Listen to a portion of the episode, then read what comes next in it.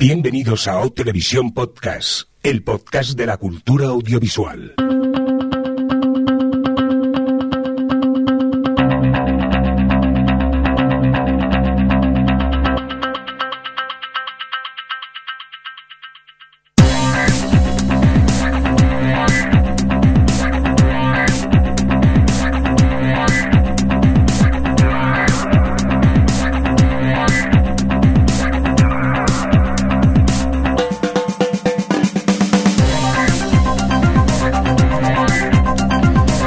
Bienvenidos y bienvenidas a Televisión Podcast, el podcast de la cultura audiovisual. En esta nuestra nueva edición, la 251 en nuestro cómputo general, y dicho en términos más televisivos, la SC, la S, la S12E12.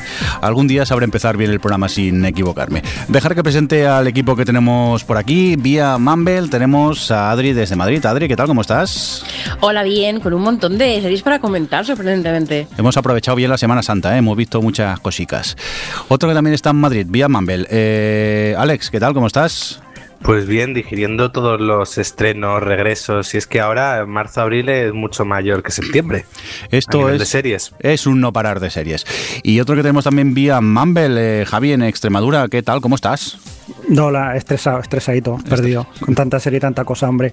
Y encima con la chacina y la matanza y, y, todas estas cosas, pues muy mal. Engordando y nada, es lo que hay. Maldita Netflix y esas cosas. Claro, claro. La, la culpa es de Netflix que te, te impide salir a hacer ejercicio. Es normal. es normal. Vaya excusa más bonita. Pero bueno, un cordial saludo, por cierto, también de quien nos acompaña con vosotros, el señor Merindo. Oye, pues eh, vamos a empezar a hablar de principalmente de televisión, como hacemos por aquí. Y si os parece, tenemos incluso hasta noticias que hemos puesto alguna que otra en el guion. Eh, empezamos contigo, eh, Alex. ¿Qué nos quieres contar? Pues vamos a hablar de sobre Willy Grace, esta serie mítica que ha regresado este año, que en su momento, antes de estrenarse, eh, la cadena NBC, viendo el producto que tenía entre manos y que le gustaban los capítulos, la renovó automáticamente por una décima temporada. Pues ahora se ha anunciado que está renovada por una undécima, sin haber terminado todavía la que acaba de lo que la que es la actual, la novena. Así que se ve que apuestan a tope por la serie, también es normal que lo hagan viendo los datos que está registrando, porque tiene 4 millones de espectadores, más otros 3 que luego lo ven en diferido, lo que hace que sea la, la, una comedia más vista de NBC en 8 años.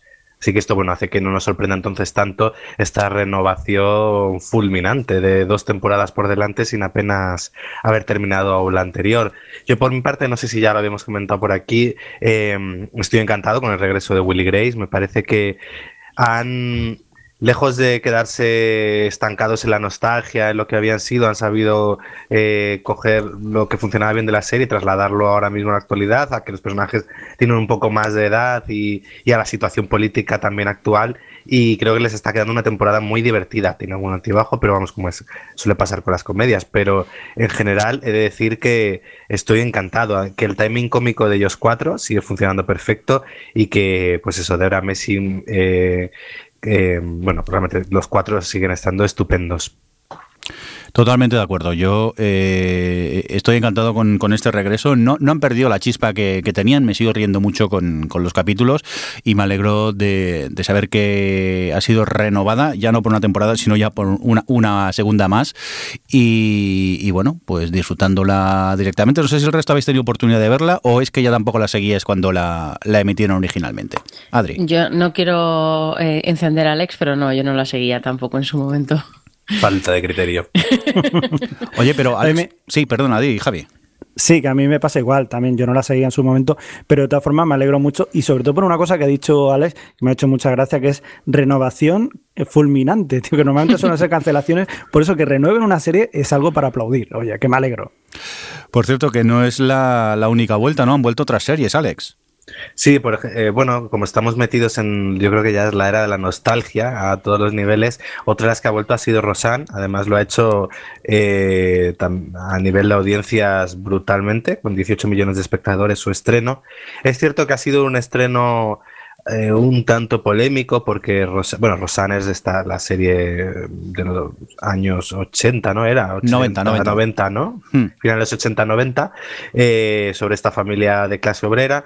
Y bueno, pues eh, lo que había mucha polémica es porque la, la, la creadora de la serie, Rosanne Barr, siempre ha sido muy pro-Trump y, y, y, sus discursos actualmente realmente eran muy reaccionarios. Entonces, eh, se comenta mucho sobre el éxito de esta serie, que ha sido un poco como que de repente toda esa América de Trump, que es cierto que en televisión está ridiculizada, porque por ejemplo mismamente tú ves Willy Grace y, es anti-Trump, y normalmente casi todo lo que los productos que solemos consumir suelen tener ese, ese pozo. Entonces se habla mucho de que Rosana ha conectado con toda esa audiencia que no se veía reflejada en la tele, y, bueno, pues ha, arrasado con 18 millones de espectadores. Además, parece ser que esto ha afectado las negociaciones eh, para la renovación de para nuevas temporadas que no estaban cerradas y que ahora van a poder exigir mucho más dinero.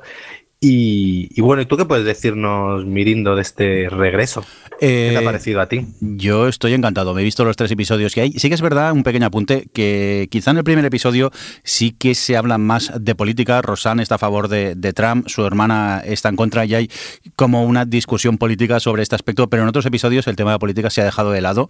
Y, bueno, pues es la serie Rosanne de, toda la vida, eso sí, pues adaptada más a, los tiempos de hoy en día, pero el mismo tipo de humor, la misma mala leche que tiene ella pues la, sigue manteniendo y yo me he reído bastante con los episodios. También es decir que a mí el factor nostalgia me ganaba porque yo recuerdo verla cuando la daban en TV3 y hace unos años volví a, revisionar la, serie entera y, le tenía ganas y la verdad te digo, para mí mantiene el, espíritu de la original y, su ritmo y yo la seguiré viendo. Y no os asustéis que al menos de política mm, se habla en el primer episodio, pero luego se hablan de temas mucho más diversos, afortunadamente. Bueno, no sé qué decirte, ¿eh? porque mm, yo he visto el primero y el tercero. Y sí que es verdad que en el primero es como más explícito todo, porque las hermanas están ahí en pie de guerra y se discuten y hablan las cosas como muy, eh, pues sí, explícitamente de todos los temas. Pero ya en el tercero me parecía que, que ya la cosa era como más sutil, que estaban, estaba como el, la ideología de esta señora y de Pro Trump está como metida en el propio, en la propia, pues el día a día de ellos, ¿no? Entonces no sé, que iba, iba a contar uno de los gags que hay, pero tampoco me voy a meter en eso, pero que me da la sensación de que, de que sí que sigue un poco con esa línea política, pero, pero bueno, por otro lado yo... Mm, eh, está siendo muy interesante, la verdad, leer, porque los americanos están muy a tope, las, los medios, analizando la serie y, y, pues su discurso político y lo, lo, que significa para la sociedad y que haya una serie como esta en televisión y tal. Y, bueno, un poco lo que decía Alex, que al final es una serie que ha, sido un exitazo, que, que, son 18 millones, pero es que es un 5,2 en demos, que eso no lo hace ya nadie. He estado justo mirando hoy las audiencias, un poco de cómo estaban las medias y tal, y estamos hablando que, de que la media media de ABC, por ejemplo, es 1,5 en demos y 6 millones de espectadores. Y las series más vistas ahora mismo son The Walking Dead con 2,8 en demos y, solo sube al 4 cuando hace lo, típico del diferido con los visionados de toda la semana, con el más 7. Y Big Bang, que está en el 2,6 y This Is Us, que está en el 2,3. Creo que la última que tuvo algo así fue la primera temporada de Empire. La última eh, gran éxito a este nivel. Sí, sí, es que luego es cierto que ha bajado, pero se ha quedado en el 4 en demos y en 15 millones de espectadores. Si se mantiene ahí, o, incluso aunque baje un poquito, está haciendo el doble de lo que hacen las series ahora mismo en, los canales en abierto, en, network de americana, vamos. Y, claro que además sea este tipo de serie y tal, pues puede tener un impacto político en la sociedad americana muy, muy grande, porque además Roseanne es uno de estos pilares de la sitcom americana de la televisión de la historia. Entonces, eh, no sé, yo creo que va a ser interesante ir viendo qué pasa con las audiencias, qué pasa con el debate y qué van diciendo los medios y cómo se analiza todo esto porque, porque puede ir más allá de lo televisivo. Vamos, seguro que va más allá de lo televisivo. Bueno, muy bonito, pero yo lo voy a seguir viendo, Adri. si no, si Mirindo es pro Trump. no, yo realmente no, a mí al margen, a mí me da igual. Ahora me ha ofendido un poco Alex, ¿eh? pero bueno, seguir, seguir. Pero está bien, tampoco está mal, quiero decir, si, si tú tienes tu, tu, capacidad, claro, tu capacidad crítica, puedes perfectamente ver Rosanne y, encajarlas, igual que puedes ver em, eh, series de televisión que sean, que las hay muchas, que sean machistas o que sean homófobas o lo que sea, y tú, ahí está tu, tu capacidad crítica de eh, saber eh, poner las cosas en su sitio. Pero yo, por ejemplo, no voy a ver Rosanne, yo lo he visto por curiosidad realmente, porque a mí nunca me ha gustado, ni siquiera en su día, pero principalmente porque ella no me gusta, porque es como muy gritona y no me gusta su forma de actuar y me pone un poco nerviosa. Pero, pero eso que, que no, no te estamos llamando trampista ni nada, ¿eh? Trampista, me gusta. Trampista. Trampero. Que por cierto, Sí. eh, ahora que estamos hablando de esto y que hemos visto tantos reboots y remakes, que están las cosas volviendo tanto y tal, eh, Alex está claro que le encanta Willy Grace, pero el resto, bueno, y Alex si quiere decir alguno más, ¿qué otros reboots o, regresos así eh, de series viejunas os han gustado más últimamente? Porque ha habido un montón. No se os ocurre. En plan, porque hemos tenido Prison Break, ha vuelto Expediente X. Yo, mira, por ejemplo, Expediente X al final, con la ilusión que me hacía, y ahí la tengo abandonada. Yo también, no he visto la nueva temporada. Y eso, pues, Yo ni la anterior. Es que la anterior tuvo algunos capítulos de los Claro. del medio. Uf. Y mira que, que yo... es- Ahora yo creo que está pasando mucho con todo esta de eh, la nostalgia, que funciona muy bien como primer llamamiento, pero que luego si eso no está a la altura, Hmm. más allá de, ah, mira cómo han envejecido, si no me interesa no voy a seguir viéndolo. Y en cambio creo que, por ejemplo, que yo no la vi, pero por toda la conversación que generó entre los cinco gatos que la veían, Twin Peaks, con su regreso, pues al menos a los cinco que la vieron, sí les interesó porque, bueno, mm, parece ser que proponía una serie Bueno. diferente. Los cinco que la vieron y los digo que se tragaron el humo de este señor. Bueno, ya que- no entro en eso porque no la he visto. Pero que la vieron cinco, porque yo creo que la audiencia hacía cinco eh, espectadores. Sí, ay, bueno, Estimada bueno. audiencia, ha sido Adriana la del comentario hiriente, ¿eh? Sí, Por no, si os queréis meter con ella. No os veo yo hablar de que os haya encantado la nueva temporada de Twin Peaks. Es que yo no, vi la, yo no vi la original, entonces no puedo opinar. Yo, Yo creo es que, que no eso, es peor que lo mío, ¿eh? No me hagas repetirlo de siempre, que mis vecinos no querían poner las privadas, que con tres canales teníamos suficiente, decían. Y estuve dos años sin tenerlas. Aún tengo pesadillas con el tema este. Por favor, sigamos. Joder, lo que decía, ahora, ahora que lo dice Alex, lo del tema de la audiencia que hacía Twin Peaks, justo hoy que eso, he estado mirando lo de las muchas cosas de audiencias y tal, han sacado en TV By the Numbers un estudio que han cogido una semana eh, cualquiera de, bueno, ya cuando se, habían acabado todos los fútbols y todas las cosas estas que hacen que, que se modifiquen un poco las medias y tal, eh, que ha sido pues una de marzo, y han hecho un análisis del prime time. Y es flipante porque... eh, el 42% de los programas de prime time están en el 0,0 en demos. Lo que quiere decir que, o sea, un poco trasladando los datos con los que eh, juega Nielsen, lo han visto 64.000 adultos o menos, de menos de 50 años, el 42% de, de la programación de prime time. O sea, mm, de las networks, porque obviamente Netflix y todas estas no están porque no están en los datos.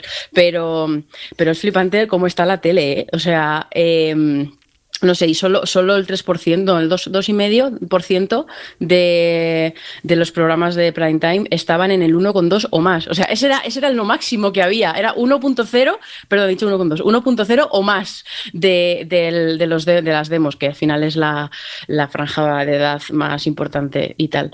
Eh, Ahora querían, había leído que querían hacer un experimento otra vez de menos, menos publicidad Mm. otra vez, como ya hizo Fox en su momento cuando estrenó Fringe.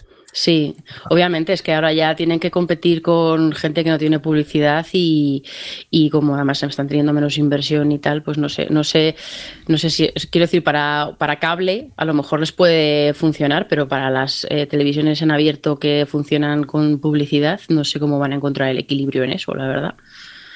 Pero está la tele hundida, ¿eh? Sí, está el tema complicado, ¿eh? tiempos convulsos en, en- en la televisión. A ver cómo, cómo evoluciona el, el tema. Hombre, yo creo que series, a los que nos gustan las series, no van a dejar de, de existir. ¿eh? Nos vamos a seguir teniendo No, hombre, de un no, modo claro. u otro, pero sí que es verdad que quizá los canales en, en- en abierto deben ponerse las, las pilas un poco. No, bueno, pues cada vez hacen series más genéricas y más abiertas y más tal, y ya está, ya veremos hacia dónde va si cambian un poco esa tendencia, pero bueno, hombre, es lo, cuando quieres a- atraer a tanta gente es lo lógico. Ya cada vez en- encontraremos mejor, menos eh, series, mm, no sé, mm, diferentes, no quiero decir buenas o malas, pero diferentes o, o que te llamen la atención en, en esas cadenas. Hombre, Es- yo creo que ahí el- su salvación tiene que estar en cosas como la telerrealidad y todo eso. Claro, Que claro. al final sea algo que tú, que se premie en cierto modo el verlo en directo. Hmm. Porque si Sí. es una serie la ves tú cuando quieras, cuando te la suban a Netflix, pero en cambio si tienes ahí eh, algo que, que al final, o el deporte por un lado, o pues eso, eh, realities y, y concursos y tal, que, que tengas que verlo en el momento, porque si no pierde parte de la gracia, es lo único que puede hacer que la gente se siente a ver la tele, porque es que si no. Sí, de hecho, cuando he comentado las, lo de las, las series más vistas antes con lo de mm, Rosan, he dicho las series, porque realmente tú ves el top 25 del broadcast y ya está, pues ahí en los puestos más altos, en el top 10, pues está La Voz y, American Idol que ha vuelto y todas estas cosas que, que, pues eso, que es lo que dice Alex, que al final el directo sí que, esa que no, no, es más, no lo puedes consumir en diferido, es muy, muy, muy diferente el verlo en diferido.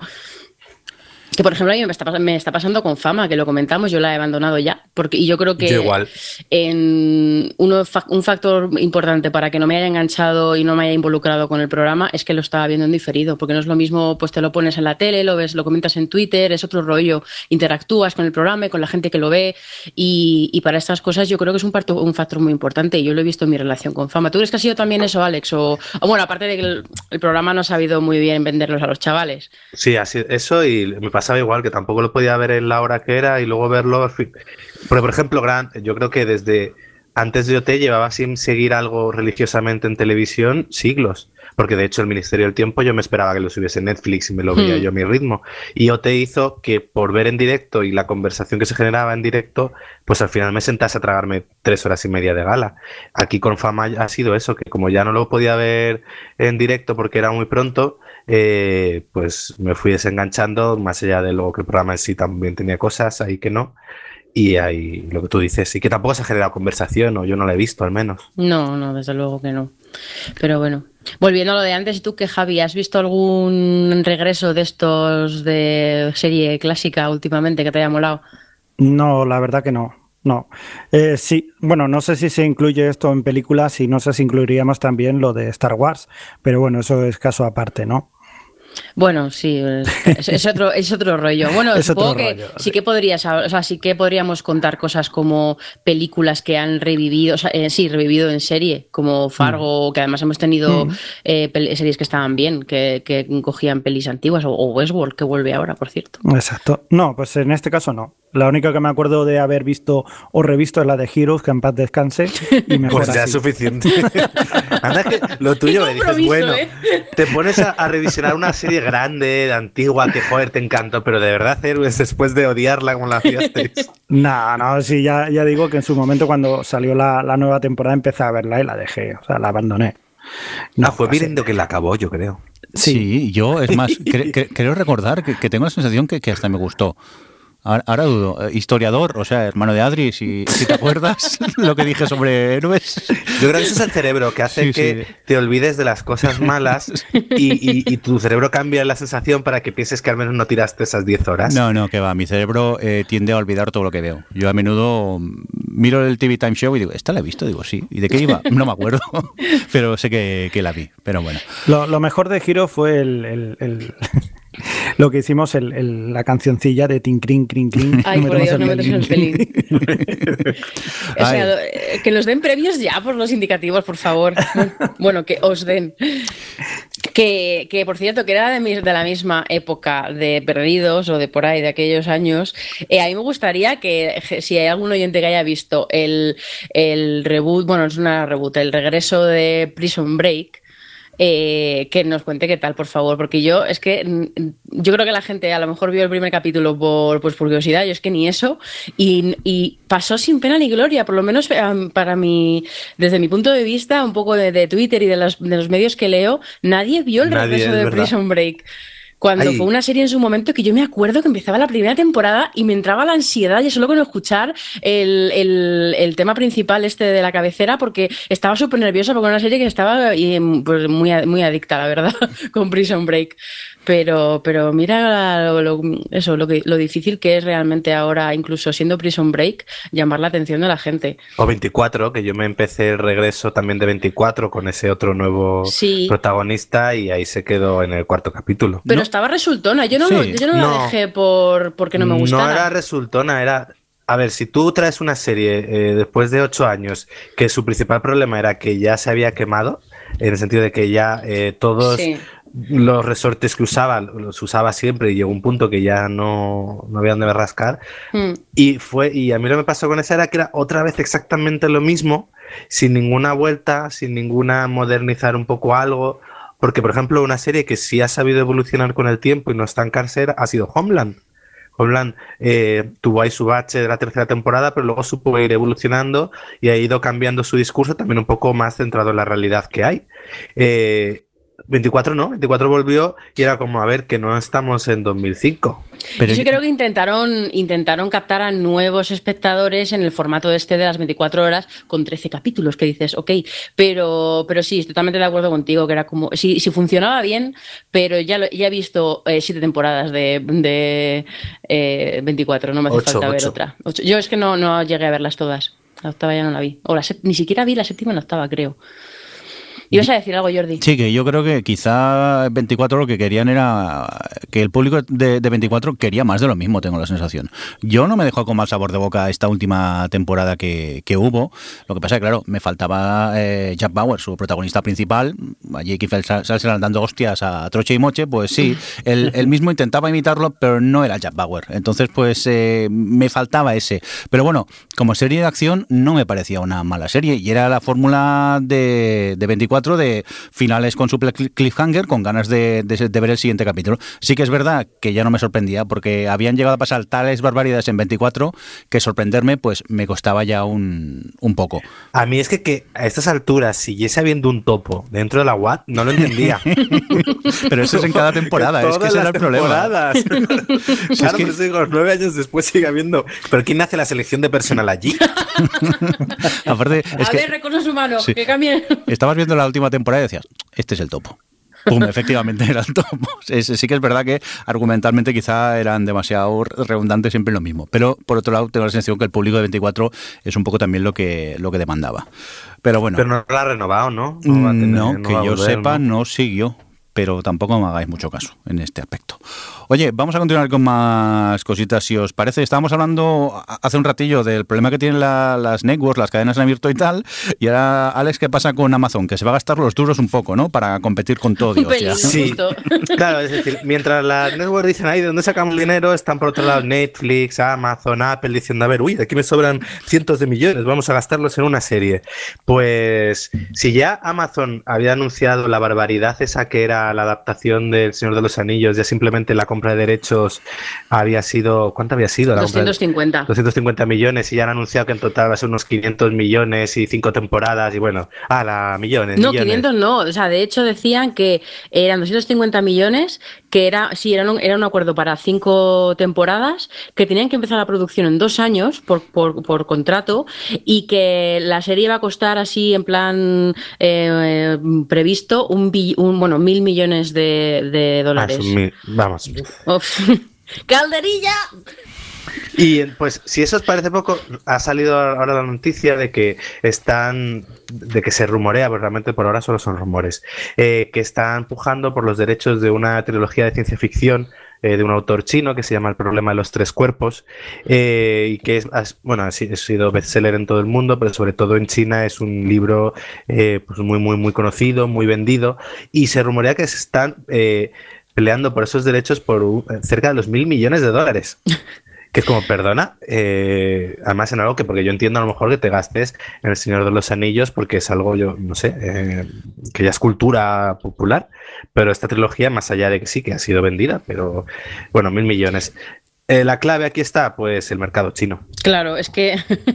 Mira. Es decir, Sí, sí, sí, sí. no digo, eh, como es eso, es una saga que sí, que en China sí tiene muchísimo reconocimiento, pues habrán dicho, bueno, es al igual que con El Señor de los Anillos, pues vamos más al mercado mejor occidental, con esto pues al asiático y ya dominamos el mundo y junto a Google pues montamos un mundo de corporaciones y que desaparezcan los países. Bueno, volviendo. Eh, bueno, hablando un poquillo de de esta trilogía, para quien no la conozca. Eh, es una trilogía bastante curiosa, a mí me parece un poco compleja de adaptar porque tiene eh, muchos conceptos, eh, me parece difícil porque hace muchos saltos en el tiempo, tiene muchos personajes, no sigue una historia medianamente lineal, sino que tú a lo mejor empie- no sé si son tranquilamente casi 500 o 600 años, pasan entre las tres novelas al final. Y bueno, y cuenta un poco cómo... para no así no estripar nada, el punto de partida es que parece que hay algo que está boicoteando la, la física o la ciencia y parece que no se pueden como hacer avances en la ciencia. Hay algo que está impidiendo que la, la ciencia avance. Y eso unido a un videojuego de realidad virtual que plantea un enigma sobre, que es un poco lo que da título a, la saga, que es el problema de los tres cuerpos, pues eso inicia una historia que, bueno, que luego va derivando muchísimas cosas que obviamente no, no voy a contar porque la gracia está en descubrirlas. A mí estas novelas, la primera me gustó, me parece muy interesante, pero la segunda y la tercera que estoy concluyendo eh, me parecen brutales, de lo mejor que leído en ciencia ficción, en cuanto a eso, a conceptos chulísimos, a ideas que dices, pero ¿cómo se le ha ocurrido esto? A momentos también muy épicos, tiene en el segundo libro el momento que era como, mm, pero bueno, y creo que puede salir algo interesante si se encuentran la forma de adaptar una historia que narrativamente me parece bastante compleja. Yo tengo curiosidad de ver qué sale de ahí, pero a mí me flipa porque realmente Amazon empezó cuando, cuando abrió su este su Prime Video y tal. Eh, su estrategia más clara inicialmente fue meterse con, la, con India y ha hecho un montón de cosas allí y, tiene un catálogo allí de películas y indias y tal. Y ahora parece que se va a meter con China, que es que es como es el mal de Hollywood ahora mismo, porque bueno es cierto que si no fuese por China, por ejemplo, no, no estaría Pacific Rim 2, porque pero bueno ya ves tú. no ya bueno, pero quiero decir que no, no es que Pacific Rim no, se haya salvado la vida a nadie, pero, pero que hay muchas películas que se producen solo porque, o sea, es que Pacific Rim 1 tuvo eh, como 140 millones de recaudación en China o algo así, o ciento y mucho, mucho más que en Estados Unidos. Como ya es que la cosa en China está yendo a unos niveles y encima China está bajando un poco sus, sus mm, eh, leyes proteccionistas con respecto a su propio cine y las cosas que entran de fuera y tal, y, y los americanos están ahí a tope metiendo cosas chinas, o sea, sobre todo... Todas las pelis de acción tienen ya su parte en China. Sí, sí, sobre todo todas las series, o sea, todas las pelis que cuestan en 150, bueno, más eh, de 150 millones o más, ya tienen su, su protagonista chino o su, su secundario chino o eh, su localización china, porque el dinero que llega de ahí es impresionante y va a afectar muchísimo seguramente a los próximos blockbusters que veamos en el futuro, incluido esto que desde luego es que me parece increíble, que, para, que no es ni un 1% de lo que tendrá Amazon en sus arcas, pero eh, en fin, que no deja de ser muchísimo dinero y una apuesta por una cosa que como tú has dicho, Alex, que por mucho que sea famoso en China, no es El Señor de los Anillos, no es Juego de Tronos, no es, no sé, bueno, también Juego de Tronos empezó pequeñito y luego mira. Sí, bueno, Juego de Tronos es verdad que era algo muy de nicho. De todas formas, de todas formas, también habría que, pensar que en China y en India igual tienen unos gustos distintos a lo que tenemos en, en, Occidente, por así decirlo, ¿no? Y que posiblemente la, adaptación hasta que vayan a hacer los libros puede que a nosotros no nos llegue a, gustar tanto como al propio mercado chino. Entonces, quizás no tendríamos que tener tantas esperanzas o tantas expectativas en una cosa que, que puede que a nosotros no nos acabe de, de gustar y a ellos sí. Yo no creo que Amazon se metiese en un proyecto de mil millones de dólares para hacerlo con idiosincrasia china. O sea, que obviamente lo tendrán en cuenta, pero yo creo que van a intentar hacer un blockbuster más genérico que puedan. Aún así, es una, es una novela que aquí que sería muy, muy cantoso que hiciesen esto del whitewashing, es decir, no, espero que no. sería, es decir, porque tiene personajes de, hay personajes de diferentes partes del mundo, pero realmente sobre todo en la primera novela, es muy importante que suceda en China por la situación política que hay y demás. Es decir, que aquí no es como otras cosas que puedes decir, bueno, eh, como yo que sé, un Ghosting de Cell, que haces a Scarlett Johansson y ya está. No, aquí eh, tienen que ser chinos muchos de, los protagonistas. Es que si no, eh, parte de la historia. Así que, a ver. Oye, eh, Amazon, ya sé que te vas a gastar muchos trillones de millones en series y tal, pero a ver si en I+.D. haces un aparatico que nos recuerde que existes porque no sé si os pasa a vosotros que estuvimos hablando de The Looming Tower y lo enganchadísimos que estábamos y como está en Amazon nunca me acuerdo que tengo capítulos para ver. No sé si os pasa, pero sí que sé que tengo Netflix y, lo veo, y, pero luego Amazon se me olvida siempre que lo tengo. Y luego aparte encontrar cosas en Amazon que esa ya es otra cosa aparte. Pero no tengo costumbre de entrar en Amazon Video.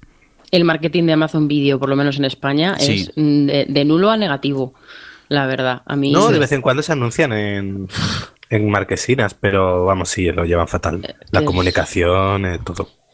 Hmm. No, no, no tiene notoriedad, como ni siquiera no digo una serie, ya como lo que dice Jordi, ni como plataforma. Sí, es que me pasa que no me acuerdo. Lo, tengo allí, pero no sé. Supongo que mi, mi, mando sí que tiene. enganchadísimo no estabas? El no, sí que estoy enganchado. ¿Sabes cuándo me acuerdo? Cuando miro Follow My TV, o sea, My TV Show, ya no me acuerdo cómo se llama esa aplicación, y veo The Looming Tower, digo, debería ponerme.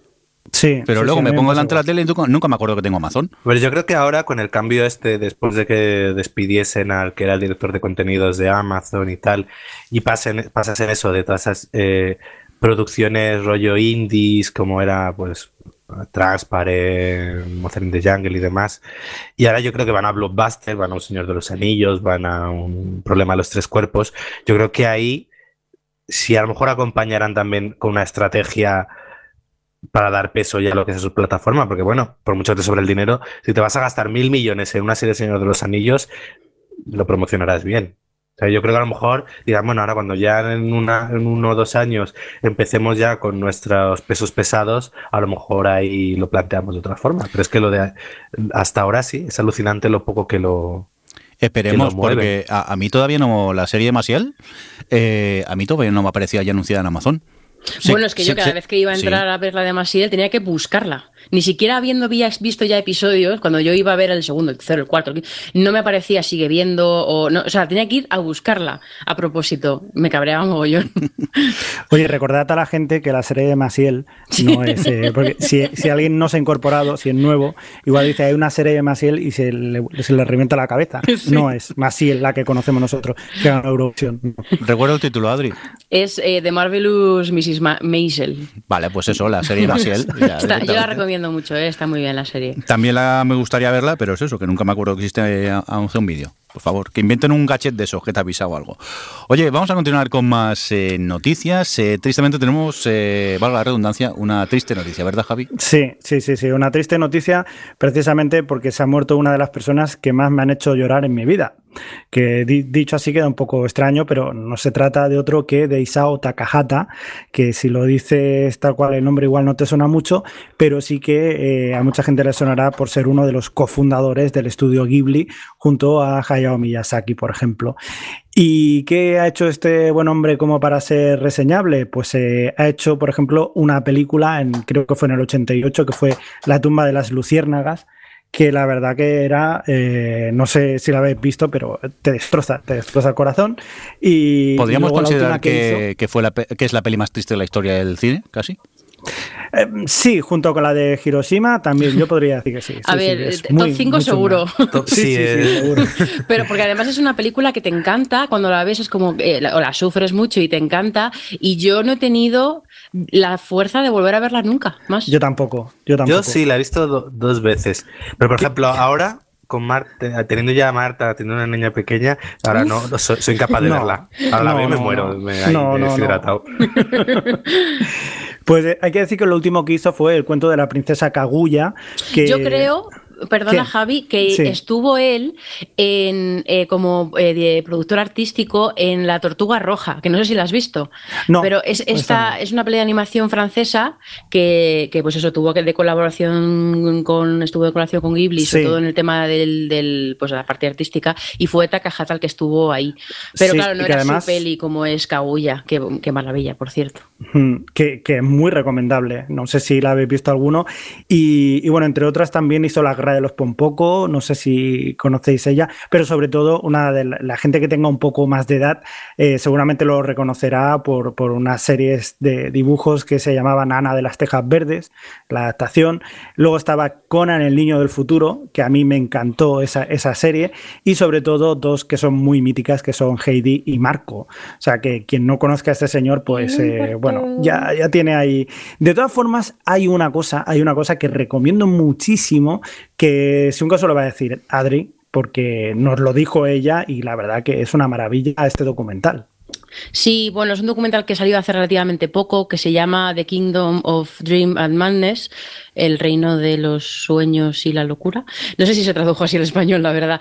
Em, que es un documental que sobre todo te habla, habla de la caída de, de, Ghibli como estudio, que bueno, ya está, está cerrado oficialmente y te habla sobre todo de eso de los últimos años, de durante la, cómo fue la producción de las últimas dos películas que fueron el, ¿cómo era la del viento? de Miyazaki. Em, el viento de Wind Rises. Sí, el viento se levanta, sí, de Wind Rises. Y luego esto, el cuento de la princesa Kaguya de Takahata Mm, y, nada, pues te habla mucho de, pues de, todas las ilusiones y de todas las motivaciones y de todas las inspiraciones que tenían en el estudio de Ghibli y de cómo todas esas cosas han ido, fueron muriendo y cómo les afectó. Bueno, sobre todo Miyazaki es el que más habla y habla mucho de, cómo le afecta la situación del mundo en su, en su arte. Es muy interesante, la verdad. Y también está Katakahata con lo de Kaguya ella que, le, costó dos años hacerla, eh, sacarla adelante y, bueno, menos mal que lo hizo porque de verdad yo la recomiendo mogollón. Es mm. una película que no es fácil porque tiene un ritmo muy pausado, es muy poética, tiene una animación muy particular y dura dos horas y pico, pero de verdad que merece la pena porque es preciosísima y es una peli que tiene, además sobre todo para que le gusta mucho el rollo tradicional japonés, el folclore y tal, eh, es un homenaje a todo eso y a la vez la protagonista es, una, es un personaje que quiere rebelarse contra todo eso. Entonces tiene como una mezcla muy guay la historia de las dos cosas. Y no sé, a mí me encantó, yo la viví muchísimo viéndola en, creo que fue en San Sebastián cuando la pusieron. Me encantó, de verdad. Eh, es una pena. Bueno, a ver, el señor tenía 82 años y, es lo que tiene. ¿Y una cara de simpático? Ya, era de estos abrazables. yo le quiero ir ahí a abrazar. Bueno, pues eh, tristemente eh, nos dejó ya Isao Takahata, pero sí que es verdad que tenemos eh, su, obra para poder disfrutar de, su trabajo, aunque ya cuento, La tumba de las luciérnagas, imagino que algún día seré capaz de verla, pero que me da mucho miedo. Ánimo. ánimo Aprovecha un día que ya estés depre y digas, pues mira, from the lost to the river. De eso que ya estás tan tocando fondo y dices, ya más no puedo tocar, a lo mejor de aquí para arriba ya directamente. Oye, pues vamos a continuar con más cosas, si os parece, aquí en el OTV y creo que es el momento pues de nuestros pilotos dos.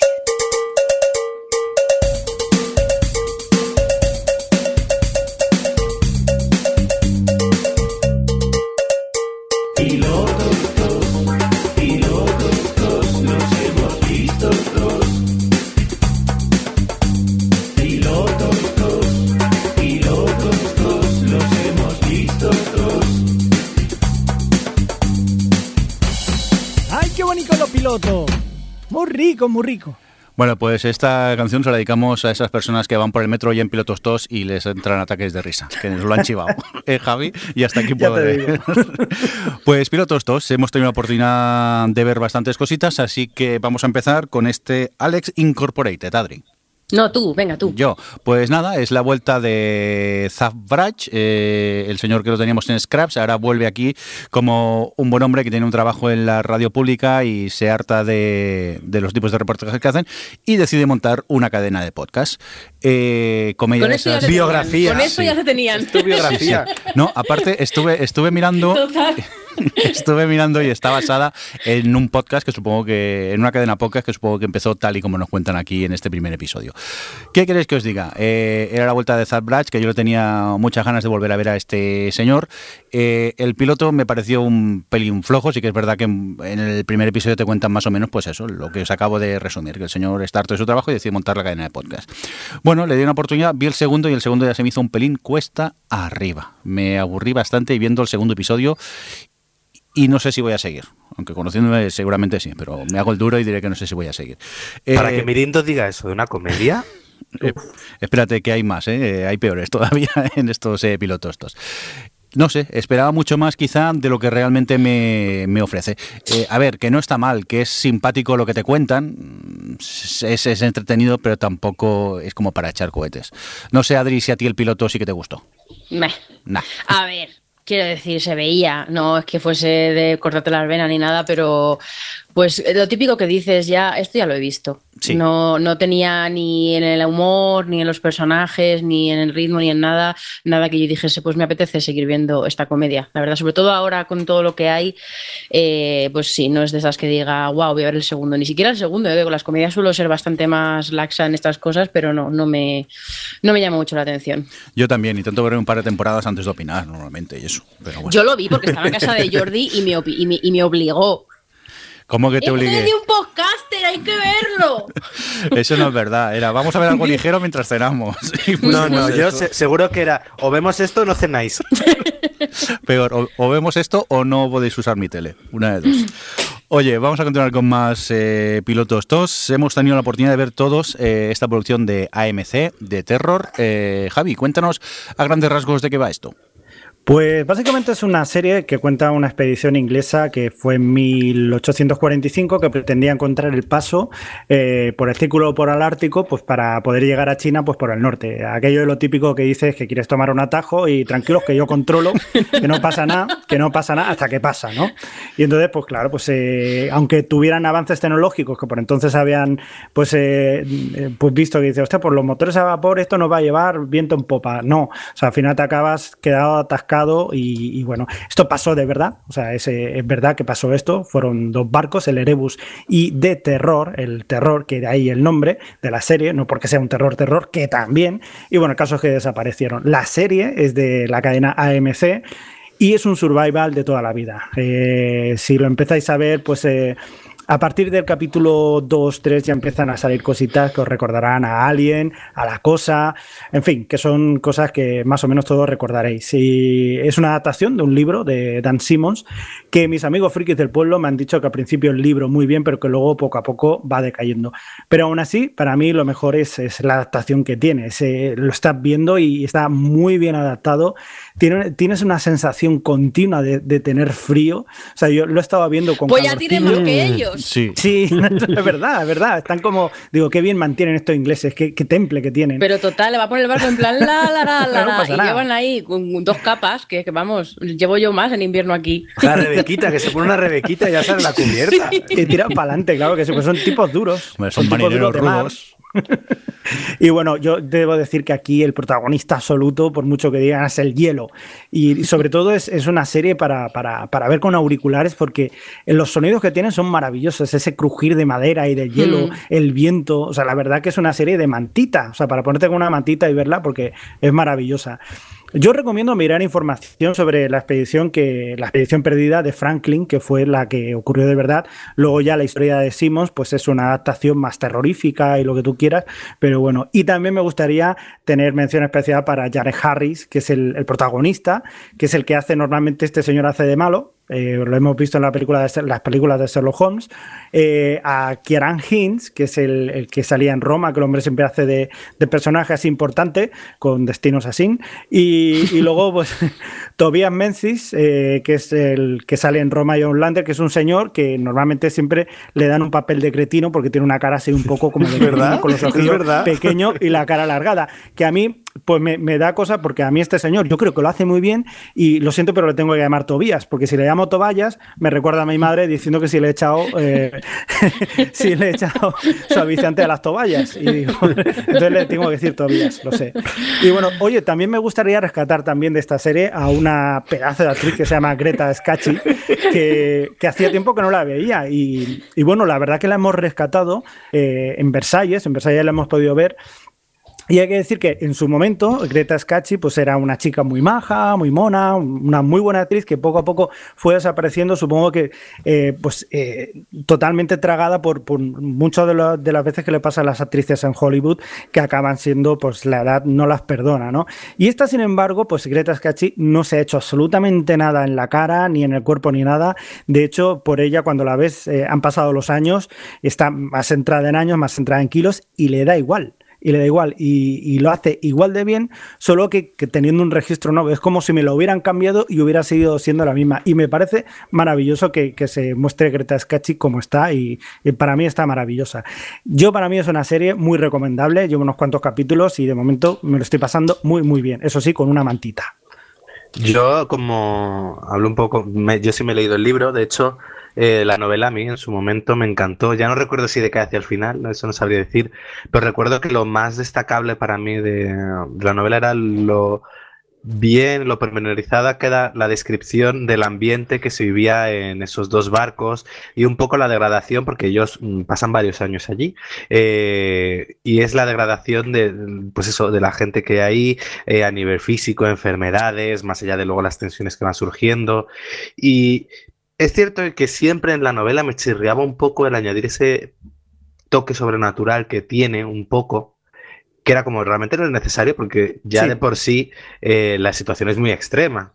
Estás ahí eh, atascado en el hielo y, no sabes cuándo vas a poder salir de ahí. Pero bueno, aún así eso, y que quizás también pueda pasar a los espectadores de la serie el hecho de que les chirrió un poco un elemento suelen en lo que parece que es una serie histórica. Por lo demás, no sé, yo un poco más que añadir a lo que ha, dicho Javi. Por ahora me está gustando cómo la están adaptando, me gustan los actores. Es verdad que el hielo me sigue pareciendo un poco cartón piedra a veces. Mm, es que, pues, pero es culpa de la iluminación, ¿eh? Es culpa de la iluminación, porque hay veces que ponen un focazo y de a ver el foco, que lo, porque realmente es por la iluminación por lo que canta un poco, que es, bueno, que es tan, que es cantor piedra y todo lo de atrás es pantalla verde, porque, pero sí que es verdad que algunas veces canta un poquito. Pero en el piloto no se veía tanto, en el piloto se veía todo muy espectacular y en el segundo episodio tengo la sensación que sí que se nota más el cartón piedra. Sí, en el segundo, como mm. ya salen en la expedición esa y están en lugares como más pequeños, no tienen esos planos tan abiertos y tal, pues ya canta un poquito más, yo creo, por eso. Yo también he de decir que eh, he visto dos solo de momento. Eh, lo fantástico y tal mm, me lo están contando tan tranquilamente que todavía no he entrado mucho eh, en ese aspecto, al menos para mí. Sí que es verdad que al menos hasta el segundo episodio no sé muy bien qué es lo que me quieren contar, pero eh, me hipnotiza esta serie. O sea, mm, va todo tranquilico, me lo han contado todo muy tranquilo, pero eh, me encanta lo que estoy viendo. Y tengo ganas de ver más episodios.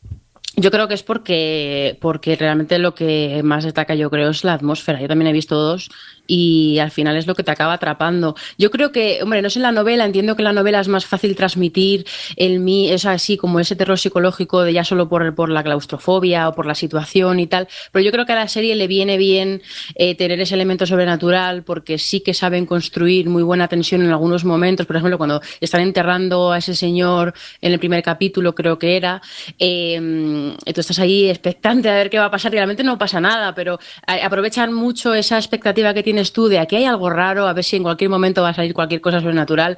Y creo que lo aprovechan muy bien para generar tensión en, muchos momentos y en general como que hace, contribuye mucho con la atmósfera de la, en general de la serie que, ya solo con el hielo y como bueno, ese momento en el que tienen que bajar, tiene que ponerse el traje de buzo ese y, bajar ahí al océano helado y a menuda claustrofobia me entró en ese momento. Es, es, es como muy empática la serie en esos aspectos. Yo quería recomendar, está en inglés, eh, lo tengo que decir, claro, pero es en The Writers Panel, que es un podcast que tienen en Nerdist, que es un guionista que entrevista siempre a guionistas de, y muchos son de televisión y tal. Eh, tenían, tienen una entrevista con los dos showrunners, que son David no sé qué y, y Sue no sé qué. Me enteré muy bien de sus nombres, David, David, y Sue, para mí, que son ya amigos míos. Y, y la verdad es que está muy interesante porque ellos ya han hecho toda la temporada, ya están como, tienen toda la visión de todo de cómo ha sido la producción, que es una miniserie además, en un principio está terminada y tal, y te cuentan un poco cómo fue todo el proceso y sobre todo cómo lo afrontaron desde el punto de vista narrativo, que ellos eh, querían dejar el terror de lado, querían centrarse sobre todo en el drama de personajes y, que, que, además, eh, además te, dicen que eso, que lo, que lo que parece que son los protagonistas al principio, luego ves el último capítulo y no tienen nada que ver, como que evoluciona mucho todo y que te, te cuentan pues eso, cómo fueron eligiendo a los guionistas, eh, que, no tuviesen nada que ver con el terror y que poco a poco ya fueron trabajando todos los géneros que tiene, pues te hablan de que luego tiene hasta, tiene un capítulo que es claramente western, no sé qué, como que eh, han jugado con muchos tonos, no sé, la verdad es que está muy interesante porque hablan de, de cómo han planteado toda la estructura, porque, bueno, pues ellos son conscientes de que realmente no tienen una trama así súper gorda y tenían que enfocar las cosas de otra forma y no sé, si, si, si lo podéis escuchar y tal, eh, está muy interesante Oye, la entrevista esta, sí. Adri, ¿es humanamente oíble el episodio? De The Writers Panel es que a veces este chico mm, hace buenas entrevistas pero suenan fatal.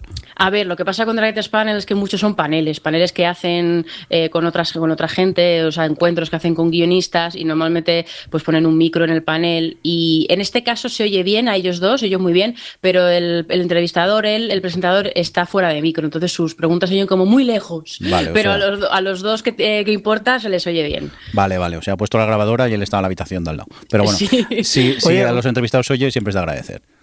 Una cosa que quería recomendar también, el tercero lo he visto, ya pasan cositas, ya lo veréis.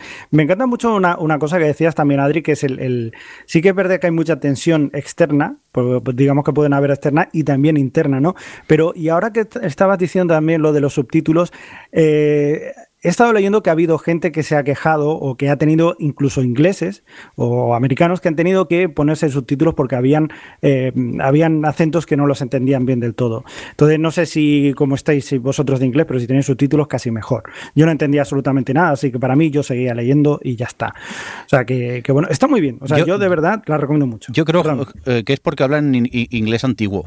a, mí el piloto me, costó un poco seguirlo, ¿eh? que lo pusimos mm. con subtítulos en inglés y el segundo ya lo vi en subtítulos en castellano. A, mí me pasa, yo me pierdo un poco, pero lo veo siempre en subtítulos en inglés y es como... Ah, Por cierto, Didi que a mí, a mí, yo personalmente no creo que dé miedo, pero lo estábamos viendo, que a lo mejor a alguien le interesa, en casa, lo estábamos viendo en casa de Mirindo y estaba Roberto y tal, y hay un momento, una escena eh, con el médico, quien lo haya visto lo recordará, que hay ahí como una, un momento así de un poco más terrorífico, que hay como una aparición y tal, y de repente se levantó y tal cual dijo, me voy a la cama, y se fue, porque le da mucho miedo estas cosas, así que si os da miedo las cosas estas de caras deformadas, de apariciones chungas, si eres muy médica. A ver, Robert es muy médica, en realidad, por estas cosas. Encima, eso no duró ni de segundos. Luego ya no pasó nada más en el episodio. Sí, luego eso lo eh. dijimos, en plan, pero si luego realmente es todo tensión, ¿no? Que no, que no. Como bueno, pues nada. Pero así que si sois así que os, que os da miedico las de, las películas de terror, a lo mejor con esta os da. A mí no me parece que sea para tanto, pero bueno, está bien avisar. Venga, pues eh, vamos a continuar con más cosas. Eh, hombre, una que me obligó a ver Adri cuando estábamos en mi casa, los, tres, y yo de, y reconozco que de agradecérselo. Yo la quería ver, pero antes me pica la curiosidad ver otras, pero al final ganó ella. Es este documental Wild Wild Country, que, mm, Adri, a grandes rasgos y sin mucho spoiler, mm, ¿cómo resumiríamos este documental? Pues mira, a super grandes rasgos, em, esto va sobre una secta, bueno, es una secta, vamos a hablar en sus términos, sobre una comuna, eh, sí, eh, que tiene, que, adoran a un líder espiritual eh, tal, que estaban en India, que se empezó a hacer tan grande que fue como, pues, a ver, vamos a buscar un sitio donde podamos nosotros expandernos tranquilamente. Y se fueron a Oregón, Estados Unidos. Y básicamente fue llegar montar una ciudad en la que cupiesen 10.000 personas y liar la parda con, los, con, los, locales, obviamente. Y luego ya la cosa como escaló mucho. Y todo el documental pues te cuenta esta historia y, y está muy bien porque tiene como, como caracteriza los buenos documentales de estos, como de Jinx o, Making a Murder o tal, tiene a los protagonistas verdaderos. Tiene a varias personas que, que estaban en la, en la, en, la, secta, en la comuna.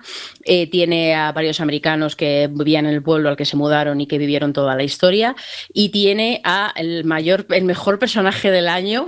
Totalmente. sí, sí, que es Sheila, que es la, la llaman la portavoz de la comuna, pero realmente eh, yo personalmente, yo, eh, desde el primer momento yo tenía muy claro que, que eso en cuanto el directo espiritual dice, eh, es muy al principio del primer capítulo, que él cuando se empezaron a hacer grandes se echó como hacia atrás y dijo, ya no voy a salir públicamente, ni voy a, voy a dar discursos públicamente ni tal, y ella va a ser mi portavoz, ella es la, la top de la comuna y ella es el, pues sí, eh, y tenerla ella con sus testimoniales que son fuego constantemente, eh, es una maravilla, porque eso, y bueno, y es lo que decía, que tienen como todos los puntos de vista, que siempre es muy enriquecedor, además de un montón de material de archivo, que, estas cosas que es la mesa que me flipa de los documentalistas americanos, que consiguen una cantidad de material videográfico que flipas, y, y en general, pues todo el conjunto de esto es un documental de estos apasionante, que está bien contado, o sea, como documental, como narrativo es eh, interesante cada capítulo que pasa, dices, pero ¿cómo va esto a más? ¿Cómo, ¿Cómo pueden tener chicha para rellenar seis horas? Pues yo llevo tres y vamos, la tienen de sobra, tus cliffhangers, tus hoy, hoy, hoy,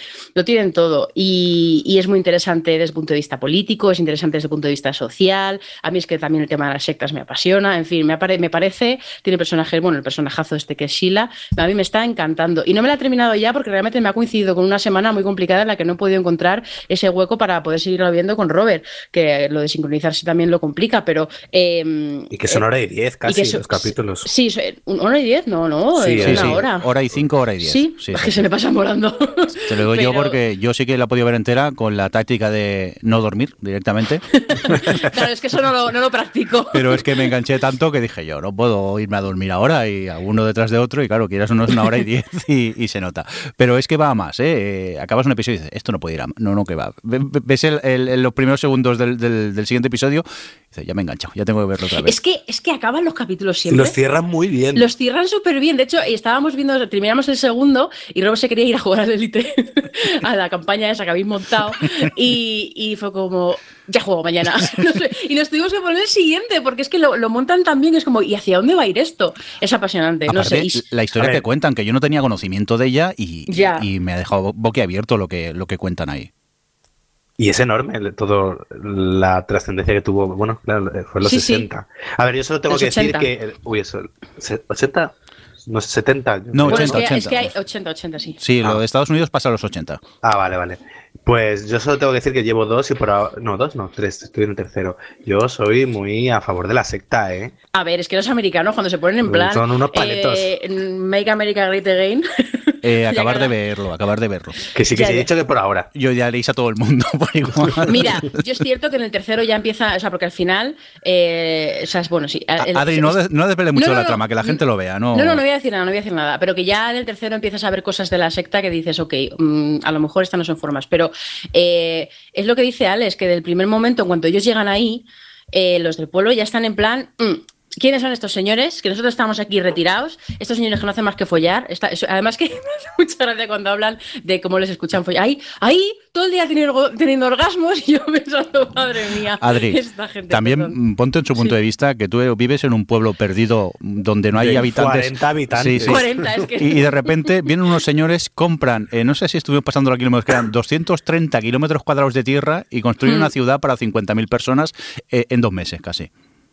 Claro, sí, pero mm, de primeras, claro. Y también es cierto que, que el, el punto de vista de la gente, pues el relato que te cuentan los de la secta, obviamente está, está orientado y no te cuentan ciertas cosas y es todo como muy guay. Pero tú cuando lo estás viendo el primer capítulo, a mí me da la sensación de que ellos llegaron ahí, se quisieron poner ahí y ya está. Y realmente eh, no se metieron en el pueblo. Fue cuando empezaron, empezó la gente del pueblo a hacer ciertas cosas cuando, cuando ya se encendieron y las cosas empezaron a escalar, escalar, escalar, escalar cada vez más. Pero de primeras me daba la sensación de que ellos querían ahí estar en su rancho gigante y, ya está.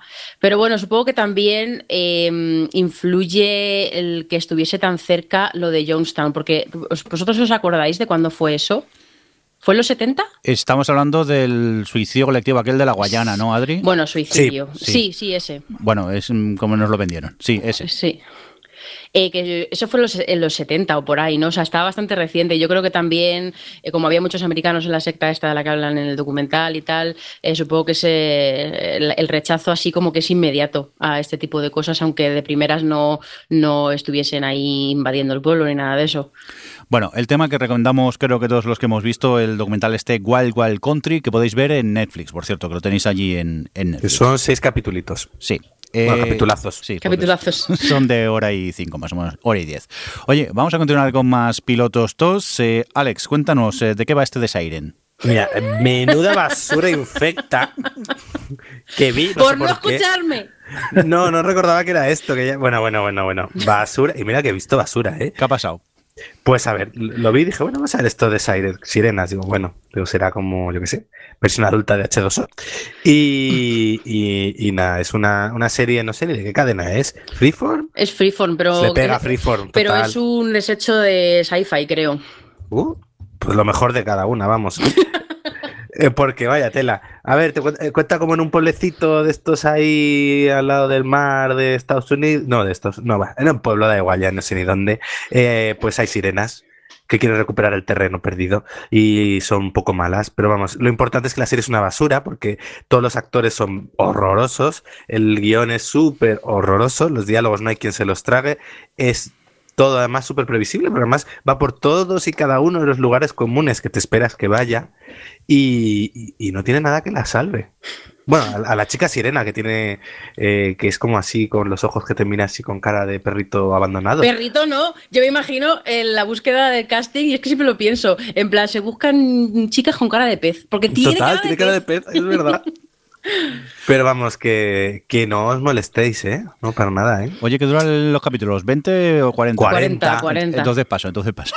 No, no, no, que, que no es de estas que te digan, no, míratelo y échate unas risas. No, es que no te las vas a echar. Yo es que de verdad que ganas tenía que se estrenara, porque yo vi, eh, lo vi cuando los screen ha tardado un mogollón en estrenarse, y yo pensaba, a lo mejor es porque pues la van a retocar, porque es obviamente muy mala, pero por lo que dice Alex, no, no ha mejorado mucho. Vi que estaba en iTunes y está como muy de oferta. Dije, uy, me estreno tan barato. Y luego lo, entendí perfectamente. Aquí la estrenó HBO, pero vamos, la ha debido venir en el pack con las series buenas, porque es que ¿para qué coges esta serie? No, además, yo estoy totalmente de acuerdo con Alex, es horrible, expositiva, súper típica. Eh, lo que dice, yo, yo lo dije en plan, eh, esta gente ha salido de la escuela de actores de, de Joey Triviani, porque son todos malísimos. En fin, un montón de clichés. Sí, sí, sí. Dejemos de hablar de la serie ya, Siren. Esta, que por lo que veo es una obra maestra.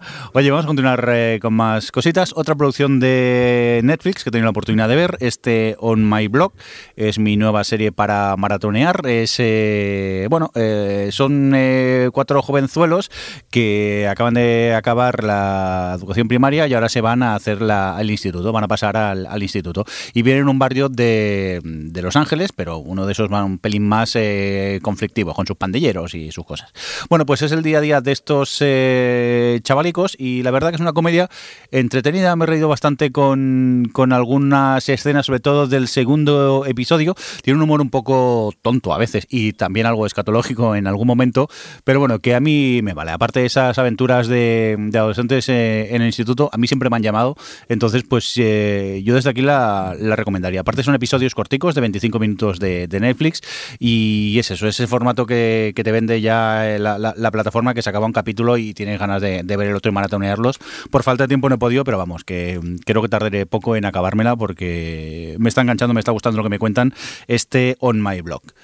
Como ninguno de vosotros la ha visto, pues vamos a continuar con más cositas y nos vamos, Adri, a por Barry. Pues Barry es una comedia negra de HBO que se ha estrenado hace muy poquito, creo que solo tiene dos capítulos. Bueno, yo he visto dos, creo que no hay más. Hay dos de momento. Em, y bueno, pues está creada y protagonizada por Bill Hader, Hader bueno, em, este cómico y tal, y que interpreta a un tipo que es un asesino a sueldo que, se va a Los Ángeles pues a uno de sus últimos encargos y una cosa lleva a la otra y acaba en un curso de, mm, interpretación que está llevado por Henry Winkler, bueno, el, personaje de Henry Winkler, Winkler, que se supone que es un ahí coach de actores y actor súper reconocido y cobra una pasta por sus clases. Y mm, como que, bueno, pues el, personaje de Bill Hader es un, es un veterano de guerra, está ahí como muy depre y de repente como que esto se le abre ahí la, la luz en plan, madre mía, esto a lo mejor es esto lo que tenía que hacer con mi vida. Y bueno, pues es eso, es una comedia negra con sus momentos ahí de mucha, bastante explícitos de sangre y tal, porque no deja de ser un asesino a sueldo y de tener que matar a gente y, tienen ahí a los que, le salen, los que le han hecho el encargo que, que tienen ganas de vengarse de él porque no lo quiere hacer, bueno, estas cosas de mafias y historias. Mm, y no sé, yo he visto dos capítulos, me parece que está bien, tiene momentos de comedia negra que me, han hecho mucha gracia, pero yo creo que no es una serie para mí ahora mismo, no me apetece porque, pues bueno, pues eh, es original, la presentación de personaje me pareció muy chula, pero como que mm, sé, lo que sé lo que está haciendo, como que le veo, le veo las, mm, las, las cuerdecillas, no sé cómo explicarlo. ¿Tú, ¿A ti qué te ha parecido, Jordi? A ver, eh, yo la premisa me llamó mucho la atención entré con ganas en la serie. Si es lo que dices tú, tienes esos momentos de comedia negra que me llaman, pero no he acabado de conectar todavía con, con ella. No la voy a dejar porque tiene algo que me mantiene las ganas de seguir viendo algún que otro episodio, pero por ahora quizá con la premisa que tenía me esperaba mucho más de lo que realmente me ofrece la, la serie. Yo esperaba algo más original quizás, como que me he encontrado pues eso, la típica comedia negra con, con tus partes. Sí, es que es como que me da la sensación de como ya he visto. Quizá me esperaba eh, encontrarme algo más original. Sí, lo que pasa que tiene sus puntos y Henry Winkle a mí me parece maravilloso el personaje que, hace, me río mucho con, con ese profesor de, actores. Y bueno, de momento veré dos o tres episodios más a ver qué, pasa con ella pero me esperaba más, no sé, no sé por qué le tenía muchas más ganas de lo que realmente me ofrece. Además que había leído, yo, yo me animé a verla, porque de primeras no, a lo mejor no me habría asomado ni nada, pero porque había leído cosas buenas eh, en los críticos de allí y tal, y dije, bueno, pues voy a ver de qué va esto. No sé, quizá iba con las expectativas esperarme algo que, no correspondía. Bueno, si mejora ya os avisaremos en próximos episodios. Alex, vamos eh, contigo, Trust. Pues este es uno de esos casos curiosos en el que se cuenta la misma historia en cine y en televisión. Eh, tras cuenta la misma historia que, que ha contado Ridley Scott con la película que estrenó hace poco de Todo el dinero del mundo.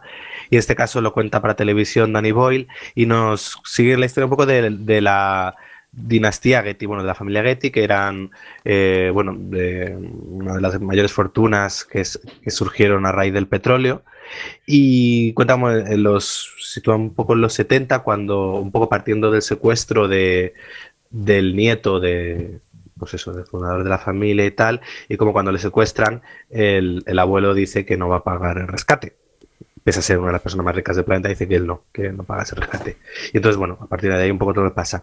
Eh, por ahora solo he visto el primer capítulo, lleva dos, y es cierto que, además se lo leía el otro día, creo que era a, Juan Sanguino en Twitter, y es cierto que parece una serie casi más de, de una American Crime Story más, de, dentro de un poco de la forma en la que está contado y demás. Es una factura buena, está bien dirigida y la verdad que lo que te cuenta eh, eh, da para hoy, hoy, hoy, hoy, hoy, porque sobre todo el primer capítulo se centra un poco en la figura del patriarca y, y un poco como pues cómo vive su vida, que tiene como cuatro mujeres, eh, eh, que es un tipo súper tacaño pese a ser millonario, como su relación con toda su familia, como todos sus hijos la han decepcionado y cómo pues quiere poner un poco eh, las esperanzas en ese nieto.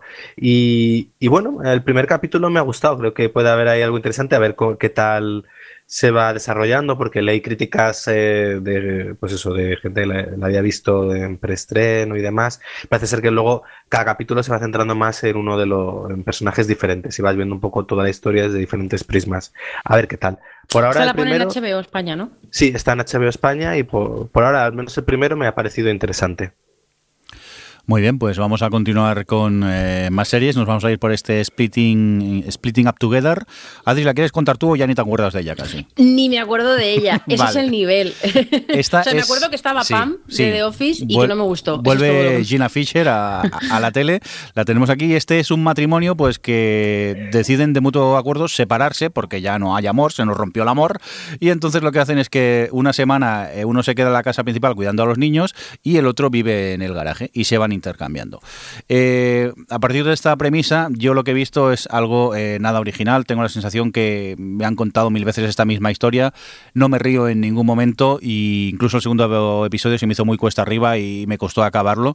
Y la verdad que no la recomendaría para nada. Y creo que tú, Adri, por lo que recuerdas, tampoco, ¿no?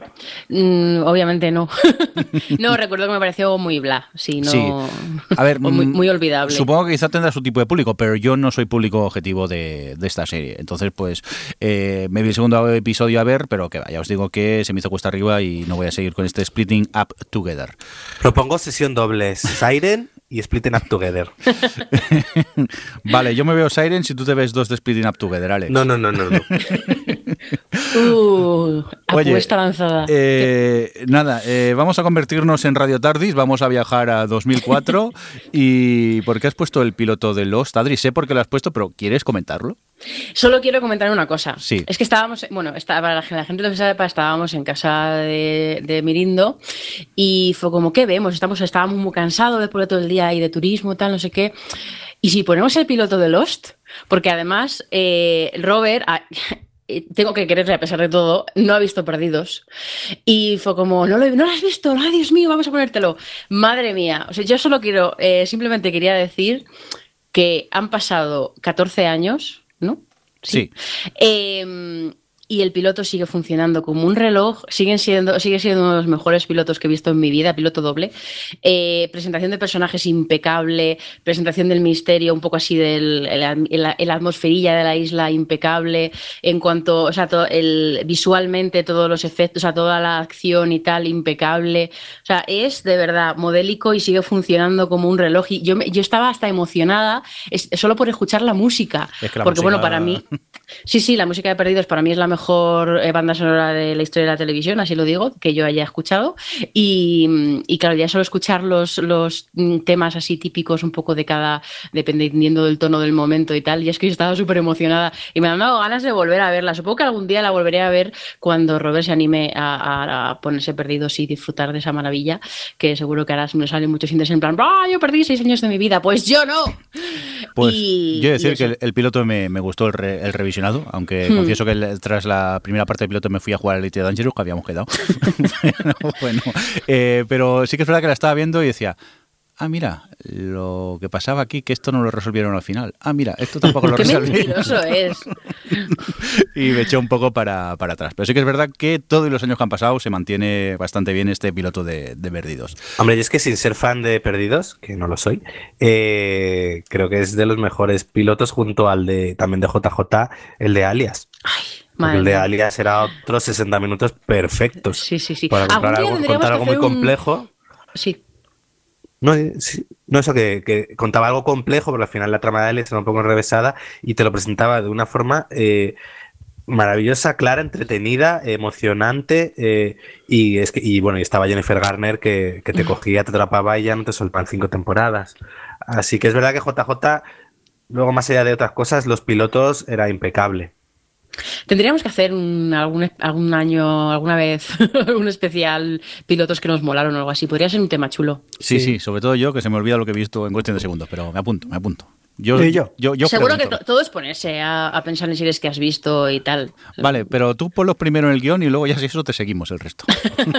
el de Verónica Mars. Venga, me encargo yo de organizar este especial. Guárdalo para el veránico y esas cosas. Vale. Oye, eh, vistos los pilotos todos, pues ahora toca lo que toca.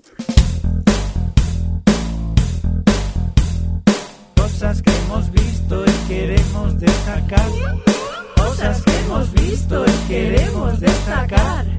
Cosas que hemos visto y queremos destacar. Cosas que hemos visto y queremos destacar. Pues eh, vamos a despertar a Javi de la siesta, que lleva un rato sin hablar, y empezamos contigo. Cosas que has visto y quieras destacar.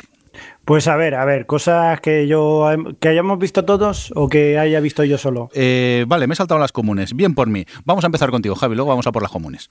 Muy bien.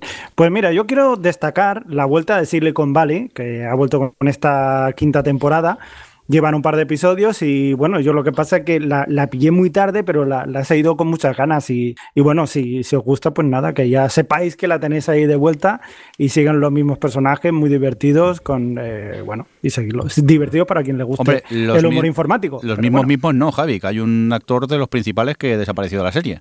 Sí, y eso, pero ¿se sabe ya o es sospechoso? Eh, bueno, salió la noticia que había abandonado el rodaje de la serie. ¿O aparece en este primer en la, vuelta? Mm, bueno, vale, aparece, pero. Vale, vale. Ok, ya la veré. Es que no me ha dado tiempo de ponerme una paliza en pantalla. Sí, el director de la serie sale y le pega directamente sin me da cuenta. Eh, bueno, pues nada, a ver si me da tiempo y me pongo yo con, ella. Ahora sí, vamos a por las comunes, que me las saltado antes, perdonad, que me he mirado el guion un poco mal. Eh, Santa Clarita Dayet. Alex, eh, ¿qué tal? Cuéntanos, ¿qué tal esta segunda temporada? Ay, me ha encantado. Me ha encantado. A ver, hay que, hay que aclarar algo. Santa, la Santa Clarita Diet es lo que es, porque cuando hablé de hablé de ella y de que me gusta mucho la segunda temporada, la gente me decía, jo, es que me pareció muy mala la primera, me pongo la segunda, es como no, a ver, si, si, si es lo mismo que era antes, solo que creo que la segunda temporada eh, es más divertida y está más centrada en la historia. Al final se limita a sus cuatro protagonistas, que es el matrimonio protagonista, la hija y el vecino, y funciona mucho mejor. Eh, a, mí me ha encantado, me, ha resultado divertidísima. el matrimonio de Drew Barrymore y Timothy Olyphant me parecía súper tierno, me encantaban las dinámicas que tenían, eh, los compresivos que eran entre ellos. Y luego, eh, yo entiendo que haya gente que, que le diga que, que están horrorosos, pero yo es que veo la serie un poco como si fuese un poco cartoon, un poco casi dibujo animado, y por eso ellos son mm, siempre son muy expresivos, son hasta casi exagerados, un poco sobreactuados, pero a mí dentro de lo que es esa serie, que también la serie es muy exagerada, eh, de repente tiene esos momentos ahí mega sangrientos, eh, y, pero funcionan porque al final son muy cartoon, muy de mentira. Entonces yo creo que eh, el humor que tiene era el que tenía la primera temporada, solo que yo creo que más afinado y más constante. Y, y, luego los personajes esos han puesto a trabajar a sus cuatro protagonistas y funcionan todos muy bien. Me parecen, todos tienen sus cosas divertidas, todos tienen sus pequeños arcos, todos funcionan bien. Me ha dado muchísima pena. Han sido 10 capítulos, los he disfrutado muchísimo. Y es eso, si no te gustó la primera, no te va a gustar la segunda, eso sí. Pero si te gustó, eh, te vas a pasar pipa con la segunda temporada. Javi. Pues eh, nada, yo he visto solamente un episodio de los que hay de esta segunda temporada y sí es retomar otra vez lo que habíamos visto en la primera, pero no sé si es que no le he pillado con muchas ganas o que he visto demasiado de terror y cosas así que no, no, no lo he acabado yo de pillar el tranquillo. Pero bueno, seguiré viendo más desde luego porque la idea es muy chula y hay, momentos muy divertidos, te gusten o no te guste según qué cosas. Yo me lo paso bien con ella, seguiré viéndola, sí. Yo suscribo todo lo que ha dicho Alex, la verdad. No tengo mucho más que añadir porque él lo ha dicho muy bien. A mí me la segunda temporada, bueno, yo voy por la mitad, pero vamos, me está encantando, lo estoy disfrutando mogollón. Y, es que es, es, que es que me río, es que me tiro por los suelos viendo la serie y es verdad que hay veces que digo, me sorprende sobre todo en el aspecto de lo sangriento, el, cómo se les puede ir la pinza, pero, pero encaja, todo encaja, encajan sus interpretaciones, encaja eh, lo gore, encaja todo en la serie, no sé, el vecino me hace muchísima gracia, eh, todo, no sé, me están ganando la segunda temporada, no tengo mucho más que añadir. Pues yo como no pasé el tercero de la primera, no voy a opinar, porque no, no, no, no hice clic, no conecté con esta serie y al final decidí abandonarla y ni me ha pasado por la cabeza seguir con, con, ella. Y más si me decís que es más de lo mismo, pues ya directamente te digo que no, que no voy a continuar con, con ella. Adri, vamos un ratito contigo, que tienes mil millones de series para destacar.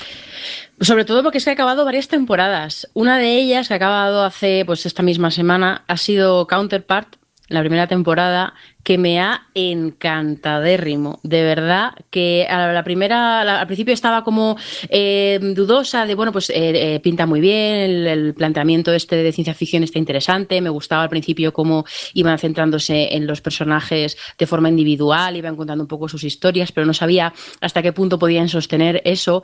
Y cómo ha ido creciendo la serie capítulo a capítulo, la verdad es que me ha fascinado lo bien que lo han llevado, lo bien que han ido, han ido saltando de un lado a otro de las dos realidades eh, eh, cómo te han ido, pues sí, evolucionando todos los personajes, eh, que te iban desvelando las cosas. Es una de esas series que se toma mucha calma en contarte lo que está pasando y en describirte el universo y todas, y, todas las motivaciones y todos los, y dónde vienen las cosas y tal. Se hace cada vez más grande, más grande, pero no pierde la intimidad de sus personajes. Y vamos, me ha parecido que, eso, que llevaban el equilibrio este muy bien y me ha interesado hasta el último momento. Y el final, pues bueno, deja con, obviamente, con ganas de la segunda temporada, que la podría ver ya mañana. Y espero que J.K. Simmons tenga nominación al Emmy por, este papel porque está de verdad fantástico. Bien. Vosotros sé que lo empezasteis, pero no, no, no, la habéis terminado la temporada. No, no la he terminado y tengo muchas ganas. A ver si me pongo con ella. Después de lo que has dicho, ya, ya ni te cuento. O sea que va a ser mi próxima, seguro. Yo no he empezado todavía, la tengo en la lista de pendientes. Eh, Alex, vamos a por ti. Pues yo me he visto la zona de Movistar. Sí. Eh, la verdad que quizás me ha pasado al revés que a lo mejor lo te sucedió a ti, de que iba con menos expectativas porque había eh, leído y escuchado cosas malas y me ha gustado más de lo que esperaba. De hecho, diría que hasta me ha gustado más que La Peste. Entiendo las quejas, entiendo todas las quejas que podía haber porque creo que es una serie muy lenta, muy atmosférica, pero creo que, que maneja muy bien toda la atmósfera. Eh, en la zona, en todo lo que te está contando. Eh, creo que tiene personajes que está, son interesantes. Eh, a ver, no es el colmo de la originalidad, pero creo que está bien llevada. Me gusta la forma en la que van eh, de, desvelando la trama. Creo que es eso, que entiendo que haya gente que no le guste porque tiene un ritmo lento, es una serie que se va tomando su tiempo para contarte y para desarrollarte un poco. Al final lo que es una historia de corrupción y cómo la corrupción pues eso acaba afectando a todo. Y, y se toma su tiempo en ello. Parece que empiezas viendo que quizás creo que también es parte del problema por, las expectativas de los espectadores, que parece que vas a ver una historia más, un thriller de, de pues esto, de un, un asesinato, quién es el asesino, y realmente eso es un poco el, el McGuffin de lo que luego realmente te quieren contar. Eh, a mí me ha gustado, yo la recomendaría, avisaría eso, que es una que, que se toma su tiempo, pero oye, creo de Movistar me ha gustado bastante, ya digo, más incluso que la peste. Muy bien, pues vamos a seguir con Adri otra vez. Cuéntanos, Adri. Bueno, pues yo solo quería comentar que ya he terminado Jessica Jones la segunda temporada, que lo comenté en el último capítulo que llevaba, pues llevaba unos pocos capítulos, llevaba cinco así, ya he terminado la temporada de 13, 10, bueno. Y bueno, me ha encantado, me ha parecido maravillosa, está a la altura completamente de la anterior. Eh, decir, aclarar que obviamente a los que no os gustó la primera temporada, seguramente la segunda os guste aún menos, porque si la primera sí que tenía un villano claro y una trama eh, que tenía más eh, puntos de giro y más, pues bueno, que, que, tenía más trama que iba avanzando, eh, esta no, esta es completamente una deconstrucción del personaje de Jessica Jones, un personaje que en esta temporada cae al foso eh, mm, seis metros de lodo y debajo ella, y cómo hace esa deconstrucción mm, me ha parecido ya no solo que es desgarrador ver, ver la, la, situación, vamos, ver un poco toda esa evolución hasta que, hasta que llega al fondo de, de todo, al final de la temporada. Eh, sino que me ha parecido valiente, porque es una serie que en ningún momento, además incluso pasa con, con el personaje de Trish o con el personaje de, Jerry, creo que se llama, el personaje de Carrie Ann Moss, eh, que las tres son las, eh, pues sobre todo Jerry y, Jessica, pero bueno, todas tienen su trama en la temporada y, las tres son bastante de construcción, de un momento muy chungo de la vida de las tres. Eh, me parece muy valiente, porque es una serie que en ningún momento se ha dejado condicionar por las decisiones que tomen los personajes y cómo pueden afectar a, su relación con el espectador. Ya en la primera temporada Jessica era un personaje que, podría no caer bien. Yo creo que siempre, o sea, cae bien porque aunque tú ves que es así de borde, y así de eh, pues que tiene ese puntillo oscuro tal en el fondo sabes que se preocupa y sabes que, que tal pero en esa temporada eh, varios los personajes toman decisiones atroces decisiones con las que tú no estarás de acuerdo moralmente seguramente o, que no incluso no entiendas eh, pero pero la, la, serie te lo explica muy bien las motivaciones de por qué sobre todo en el, en el aspecto de Jessica que es que está en un punto vital súper interesante de verdad y la serie lo, lo desgrana todo para que lo entiendas súper bien de dónde dónde vienen todas esas decisiones, dónde viene toda esa duda y todo ese dolor y todo lo que está pasando y en ningún momento se deja condicionar ni te lleva la trama por un lado ni sus decisiones por un lado por el que tú digas pues voy a estar de acuerdo con esto o me, o me gusta o, es un es un, un, un eh, people pleaser no, no, no va por ahí va por el, el personaje es así y va a pasar esto y la trama va a ir por aquí y si no te gusta o si te hace sentir mal o incómodo o deprimido pues no, no, no, no pasa nada. No, no tienes por qué estar solo todas las series no tienen por qué ser un happy place no pero de verdad, han tenido los tres personajes un arco súper interesante y ha sido una temporada apasionante. Me flipa eh, Jessica Jones como serie porque la anterior también me encantó y en esta, bueno, ya he acabado eh, enamoradísima de la forma que tienen de contar las cosas, la verdad. Pues eh, volvemos contigo, eh, Javi, ¿qué quieres destacar? Pues mira, me gustaría destacar la temporada 1 de Ozark, que la había dejado en su momento por ahí un poco tirada, pero me habían insistido tanto pues la gente y tal, y los amigos friki del pueblo que sí, que sí, además tenían tenían aquello de, lo tienes que ver, lo tienes que ver. Bueno, lo vi y sí, la verdad que me ha encantado. Me pasa una cosa con Jason Bateman, que, que, a él no lo aguanto mucho cuando hace comedia, pero cuando se pone serio, pues mira, la verdad que funciona. Sobre todo si hace de contable soso. Entonces lo clava, el tío lo clava muy bien.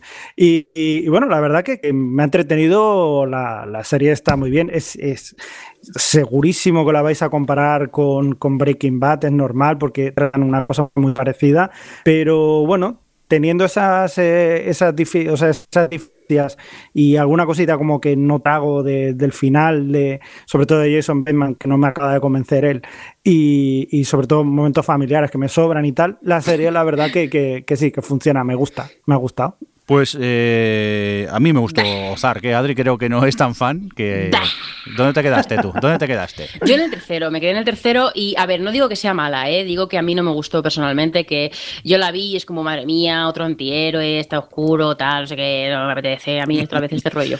Pero no, mala no me pareció, estaba bien ambientada, en fin. A, a, mí me llamó a ver, no es el thriller de mi vida, pero bueno, me mantenía entretenido y con eso ya. ¿Cuál tenía es el suficiente. thriller de tu vida? Eh, buena pregunta. Eh, sí, Adri, háblanos de otras series, venga.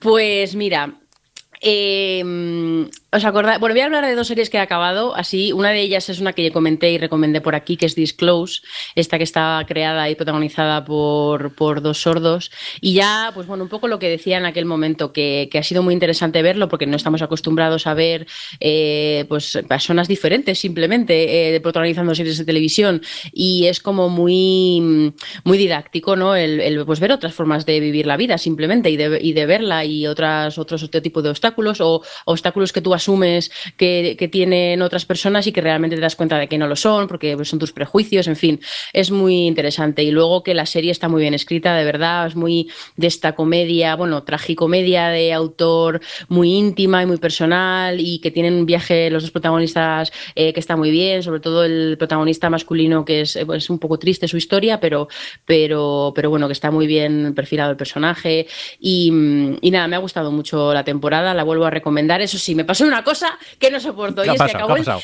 vi el final del, de la serie, el capítulo final, y sin ser consciente de que era la season final. Y, me dio muchísima rabia porque si, yo me tengo que preparar emocionalmente. Para, yo no sé si os pasa a vosotros, pero yo me tengo que preparar. Yo tengo que saber que estoy viendo la season final para saber yo ya que como este es el cierre. Y si ya es temporada, o sea, ya es, eh, es final de serie, ya todavía más, obviamente. Pero me enteré a posteriori y me dio muchísima rabia. ¿A vosotros os pasa o no? Pues su, subo tu apuesta, Adi. Voy a subir tu apuesta. A mí, A me, pasó, a mí me pasó con Hill on Wheels, no el final de temporada, el final de la serie y, yo pensaba que era el final de la serie tres capítulos antes que acabase. Por culpa de Follow My TV, eh, que me indicaba que era el último episodio, y claro, yo veía el, el- el- el antepenúltimo, se acaba y digo, "Mm, vaya mierda de final de serie, ¿no? Esto es un poco anticlimático, ¿no? Y total, que luego descubro que no, veo que todavía queda un episodio más, lo vuelvo a ver y me pasa lo mismo, y al final resulta que es que no están actualizando correctamente Follow My TV y, y vi tres veces el supuesto final de, de la serie y no. O sea que realmente al final pude, pude verlo. Pero sí que es muy frustrante, ¿eh? A veces eh, hemos llegado al punto que necesitamos eh, prepararnos mentalmente para ver un, un final de serie o un final de, de- de temporada. Sí, cuando hace no tanto, en realidad, hace 10 años o 15 años a lo mejor, eh, veíamos las cosas en la tele en plan sin saber ni qué temporada era, ni qué capítulo era, ni nada. Y ahora es como, quiero saberlo todo. Que se lo digan a los que intentábamos seguir urgencias por televisión española o Doctora en Alaska. Tela, Pe- Pero. Urgencias es diferente. Urgencias es un capítulo suelto y es una maravilla. Es la temporada 15 y es la temporada 2, curiosamente. Sí. Eh, pero es que, claro, una serie como, como una serie con un mínimo de continuidad, yo me pregunto cómo. Pero ni, no- ni nos lo planteábamos. Urgencias ¿verdad? tenía su continuidad, ¿eh? Que yo, Pero poquita. ya, pero yo recuerdo de golpe porrazo un, un día se refieren a un actor, sí, cuando murió tal, digo, ¿cómo que murió tal? Pero si en el capítulo anterior estaba vivo. Y claro, a saber qué estaba viendo, estaba todo, era un poco caótico seguirlo en televisión española. Oye, Sí, eh, con, con sí. Doctor en Alaska pasaba lo mismo, Sí. que de repente de un episodio a otro era una temporada nueva y, ¿y este qué le ha pasado? ¿Cómo está así? ¿Dónde está la otra? Sí, y así sí, estábamos. sí. Sí, sí, sí, A Era, mí era horrible. pasaba con Doctor en Alaska. Pero bueno, Pero, lo, lo aceptábamos, lo aceptábamos Sí. y veíamos las series así. Sí, sí, que sí, nos sí, acostumbramos a lo bueno y luego pues volver atrás como que no. Oye, Adri, ¿qué más? Venga, va. Pues mira, la otro que he terminado es un anime que también comentamos Alex y yo hace tiempo, que es Made in Abyss, que eh, bueno, pues me pasa como me pasa con algunos animes, que los empiezo, me encantan y los dejo ahí no los continúo, no sé, no sé por qué me pasa esto. Pero lo vi ahí que me quedaba y dije, venga, me lo voy a terminar y así voy cerrando cositas. Y, mm, y bueno, ya comenté en su día que es un anime, no es un anime que de, así por recordar, que es de un pueblo que vive como en un, al lado de un agujero que te lleva ahí al abismo y básicamente pues lo que se dedica ese pueblo es a entrenar a chavales y tal para bajar a explorarlo y entonces tú sigues la exploración de, de una niña que baja con un niño robot misterioso que ha aparecido de repente. Y, y en su momento pues me gustó con lo que empecé, o sea, la verdad es que me gustó eh, así de primera, sobre todo por el aspecto más artístico que tenía, ya que hemos hablado de ello antes, tenía un punto así como Ghibli y tal, me parecía muy simpática, se veía bien, pero no me parecía como para las cosas que había leído de ella, ¿no? Y de repente ha sido cuando la he retomado y me quedaban, pues sí, creo que cinco o cuatro capítulos, y justo estos ha sido cuando la cosa escalaba, y ya pasa esto que pasa en algunos mangas, que parece todo como muy happy, todo como muy mm, feliz y muy aparentemente normal, dentro de que es el abismo, eh, y de repente pues empiezan a pasar cosas muy chungas, te empiezan a pasar, eh, a contar el pasado de personajes, qué es lo que realmente está pasando con ciertas cosas, y es todo pues bastante retorcido, y mm, a mí me gusta cuando las cosas son retorcidas, la verdad, bueno, en, en plan bien, en plan cuando no está sacado de la manga, como con otras series, y... y tal, y, y no sé, me ha gustado mucho los, los, los últimos capítulos, ya como que sí que entendía el, como la emoción que había con respecto a la serie y me dio mucha rabia porque yo pensaba que acababa esa temporada, vamos, era solo serie de una temporada y resulta que no, que cuando acaba el último capítulo es como, ¿y este final qué es? Y nada, así que me quedo con el cliffhanger porque busqué y efe- efectivamente eh, tiene que haber una segunda parte que va a ser un- una película, creo, pero todavía no está terminada. Así que me quedo con las ganas. Muy bien, pues recordamos el título de la, de la serie, este Made in Abyss. Sí. ¿Alguna cosita más que queréis destacar? Nah. Javi. Que yo la verdad que no he visto mucho de esto porque estoy ahora en pleno proceso de, de juramiento, por así decirlo, de selección de, del Festival Phantom Freak, donde soy jurado y partícipe y esas mierdas y esas cosas. Y estoy viendo muchísimo cortometraje y la verdad que estoy flipando. Hay algunos muy buenos, hay otros que no tanto, pero a mí me encantan mucho los cortometrajes, así que estoy disfrutando mucho. De todas formas, os recomiendo uno que si tenéis posibilidad de verlo en algún festival, cosa que dudo bastante, porque es la cosa más freak que he visto en mi vida. Y mira que he visto cosas freaks, que se llama Crying Free Sex, que es japonés y con eso lo digo todo. Igual que decía antes que Hisao Takahata era una de las personas que más me había hecho llorar en el mundo, era japonés, pues hay otros japoneses que la mayoría de veces me hacen reír mucho. Y en este, la verdad que pocas veces casi me he caído de la, de la silla como con este cortometraje. Eh, bueno, ya os iré comentando y tal. Nada más. Solo quería decir eso. Pues nada, como Javi ha hecho spam de sus cosas, yo voy a hacer spam de los míos y recordar que Otelevisión Podcast pertenecemos a la cadena de Podcast Sons, donde puedes encontrar maravillosos eh, podcasts, por ejemplo, como eh, Descatalogados, eh, Retrato Sonoro, Rincón Criminal, eh, Gamers Ocupados, Librorum o el Ondas Revueltas. Eh, Pues mm, sí, ya que hacéis spam. Sí. No, no había acabado de hacer mi spam, pero, ah, pero perdón, bueno. perdón. Pero qué más cosas tienes. A Pues, ver, ¿qué pues más nada, cosas tienes, decir Sons? que, que Sons eh, lo podéis encontrar en sons.red. Ya está. Hala, con tu spam. Pues mi spam, spam, spam eh, es que tengo otro podcast de cine que se llama Esta película la he visto y hemos sacado últimamente, bueno, un capítulo dedicado a fondo a Annihilation que ya comentamos aquí un poco, pero ahí nos explayamos ahí además con spoilers bien. Con, con mucho spoiler, avisa, que si no se enfadan. Sí, sí, con mucho spoiler. Pero eh, esta, eh, justo hoy hemos sacado otro, un nuevo capítulo en el que hablamos de cosas que a lo mejor eh, sí que les llama más a gente que, pues a lo mejor las, las pelis no le interesa a todo el mundo.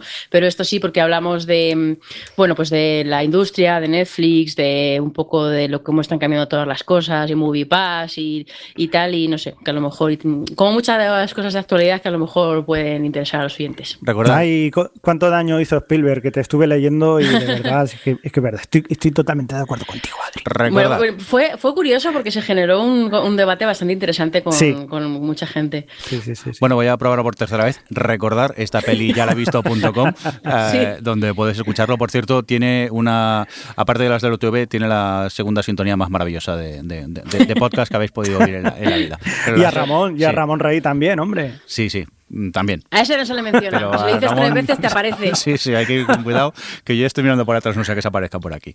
Oye, que vamos a ir despidiéndonos ya, así que Adri, muchas gracias por estar por ahí. Nos vemos pronto. ¿Escuchamos? Javi el Fresco, eh, Ah. nos oímos, vemos en breve. Eso mismo. Bueno, y también nos despedimos de Alex, que creo que ya tiene a Marta por ahí. Alex, eh, muchas gracias por estar por aquí. Muchas gracias a vosotros. Y nada, un corte saludo de quien nos habla, el señor Mirindo. Hasta luego, adiós. Adiós. Adiós. Adiós. O Televisión Podcast, el podcast de la cultura audiovisual.